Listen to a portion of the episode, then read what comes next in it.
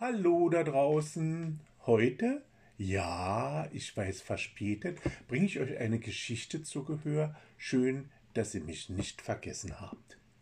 Ich war zur Buchmesse, fuhr am Freitag hin und kam gestern sehr spät in Berlin wieder an. Wie ich sie liebe, Bücher und Musik sind das, was mich mein bisheriges Leben immer getragen haben.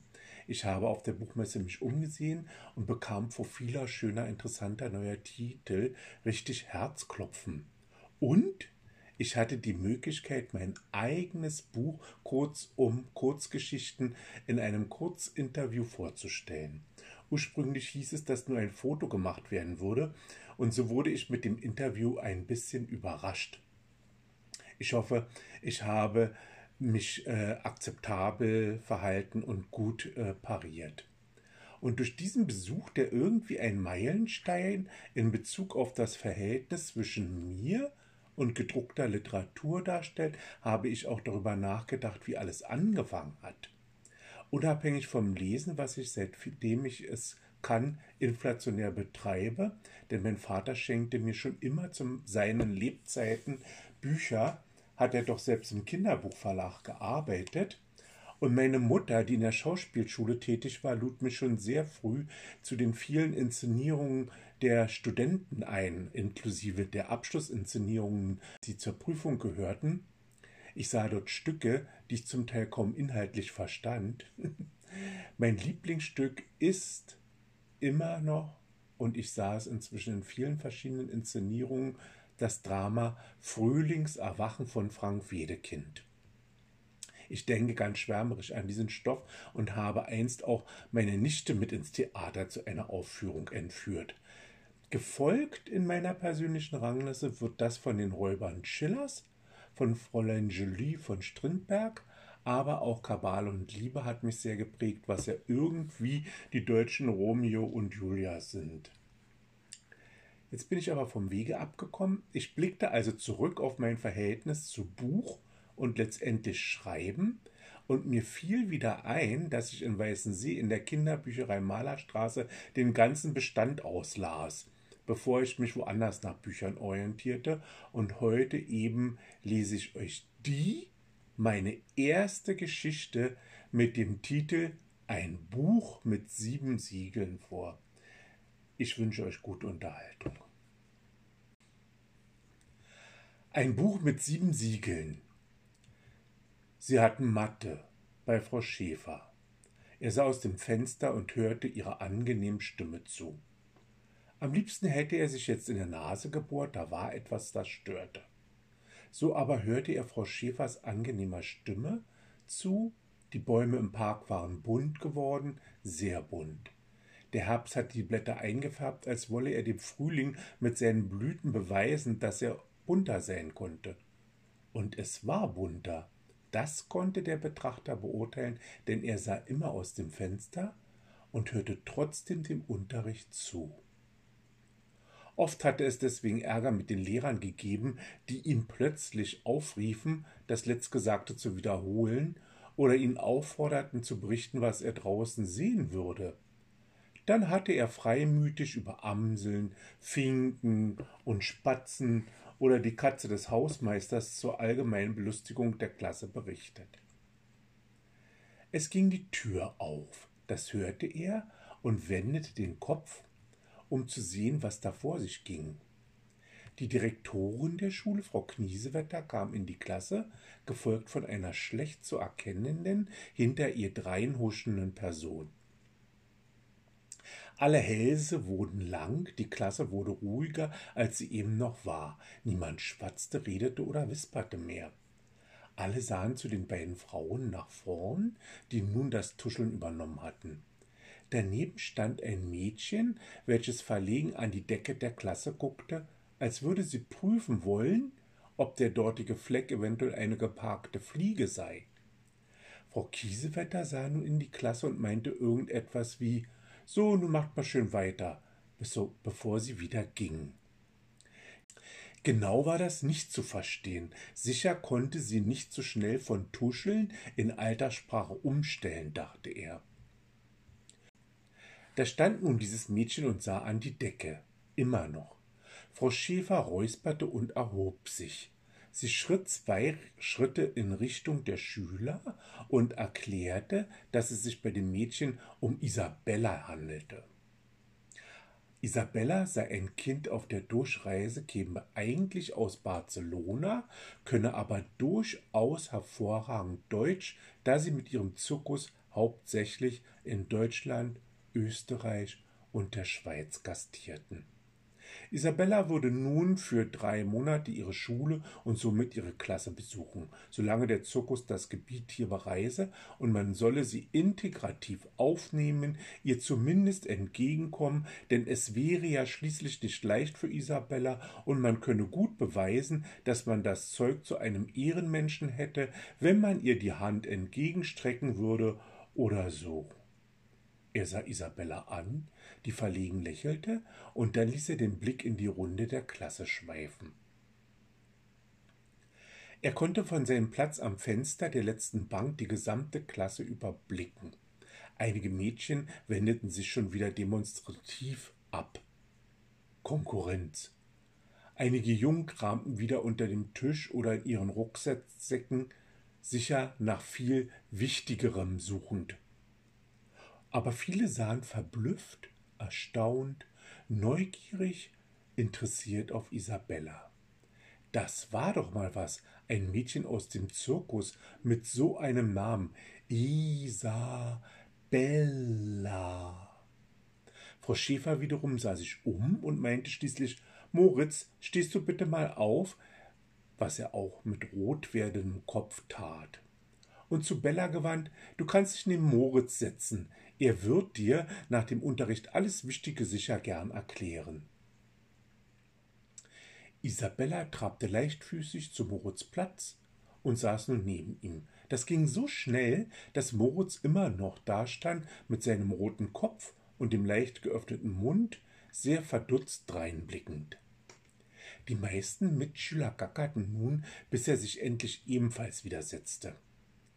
Jetzt saß Isabella neben Moritz in der letzten Bank der Fensterreihe und atmete flach und leise, sich kaum bewegend. Frau Schäfer knüpfte am vergangenen Rechenweg wieder an. Moritz, er, der so gerne aus dem Fenster blickte und es genoss, sich auf dem Tisch allein breit zu machen, schob seine Sachen zu sich, sortierte und hantierte, ohne Isabella anzusehen. Er konnte sie aber riechen. Sie roch gut, wie er fand, sehr gut. Blumig, sauber, ein ganz wenig seifiger Duft ging von ihr aus. Aus den Augenwinkeln konnte er ihre Hände sehen, sehr schlanke und lange Hände mit kurzen, sauberen Fingernägeln. Sie knabberte nicht daran, das sah er und klappte sofort seine Fingerkuppen in seine Faust. Wenn er sich ein wenig zurücklehnte, konnte er ihre dunklen, sehr dichten, schweren und langen Haare sehen. Diese waren sicher allen sofort aufgefallen, diese schönen Haare. So war er bis zum Ende der Stunde damit beschäftigt, ganz vorsichtig aus den Augenwinkeln zu erhaschen, was an Isabella zu sehen war und was eventuell auffällig war. Als die Stunde vorbei war, hatte er nichts mehr in Erinnerung, was Frau Schäfer erklärt hatte, im Gegensatz zu jenen Stunden, wenn er aus dem Fenster sah. Moritz war einer der besten Schüler der Klasse, nur durch Zuhören. Für diesen Tag war der Unterricht vorbei. Er nahm seinen Rucksack und packte ein. Er wollte gerade gehen, da hörte er Moritz, biete, sei so gut und sage mir alles Wichtiges. Er sah sie an und wurde wieder sehr rot, worüber er sich innerlich unheimlich ärgerte. Wieso wurde er nun rot und wo kam das her? Und wie konnte er nur vergessen, was Frau Schäfer ihm aufgetragen hatte? Na, sagte fragend Isabella und sah ihn mit leicht zusammengekniffenen Augen an. Sicher, so dachte Moritz, fragt sie sich, ob ich taubstumm sei. Ja, ähm, also, stammelte er, Isabella schmunzelte und meinte, Maß, du ruhen kann mit mir, das ist gut. Ich werde dann fragen, okay? Okay, antwortete verlegen Moritz, den Rucksack über die Schulter schleudernd. Sie liefen an den Mädchentoiletten vorbei, an der Mensa. Es gab einen Kiosk, wo der Hausmeister Milch und Kekse verkaufte und anderen Süßkram. Daneben stand ein Getränkeautomat. Er zeigte ihr die Schulbibliothek, die Aula, die Tonhalle und die Lehrkabinette für Chemie und Physik mit ihren großen, geheimnisvollen, verschlossenen Schränken.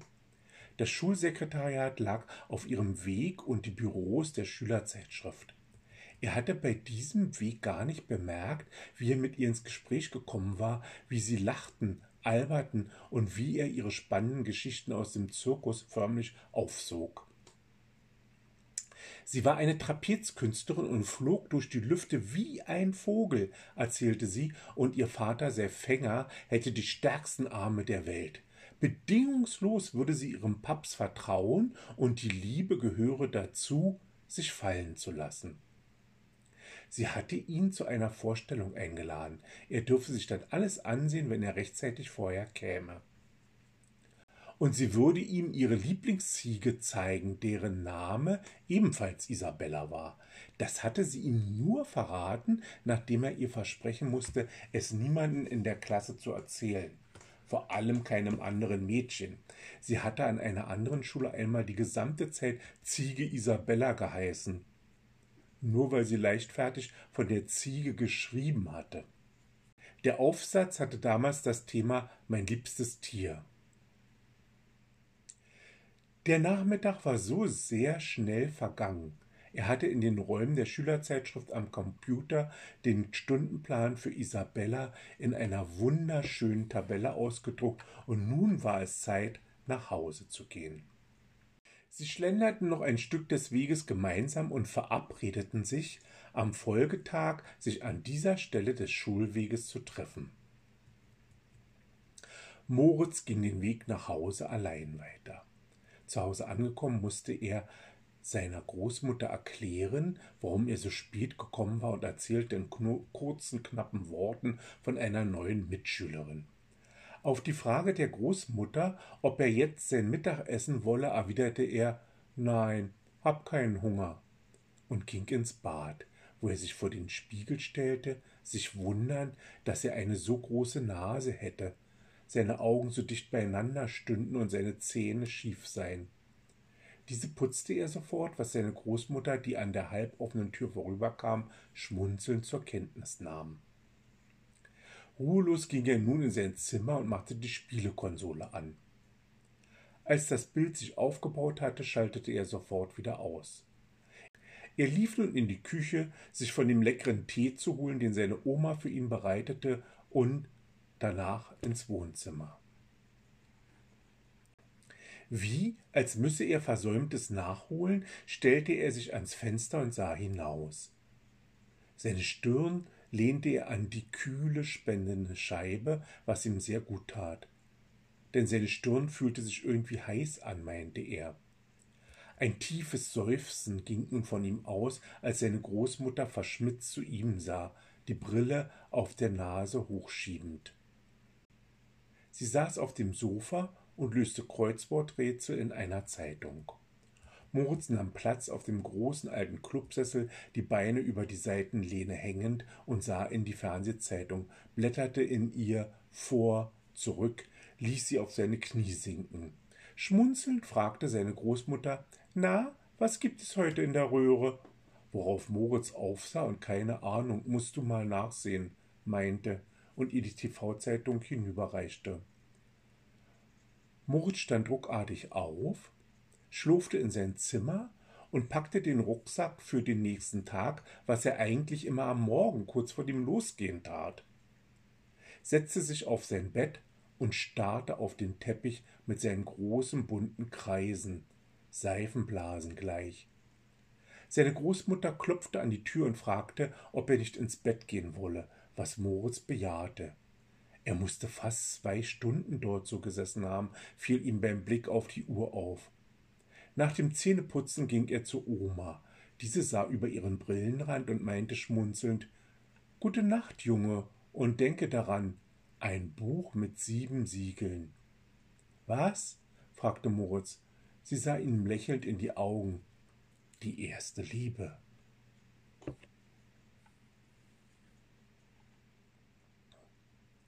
Ich hoffe, euch hat diese Geschichte gefallen, die natürlich als meine allererste Geschichte ein wenig anders klingt, als heute meine Geschichten klingen würden, aber ich denke, dass sie immer noch berührt. Ich wünsche euch allen Liebe und Frieden bis zur nächsten Woche und natürlich darüber hinaus. Ich meine, dass wir uns nächste Woche wiedersehen. Hier war euer Bern.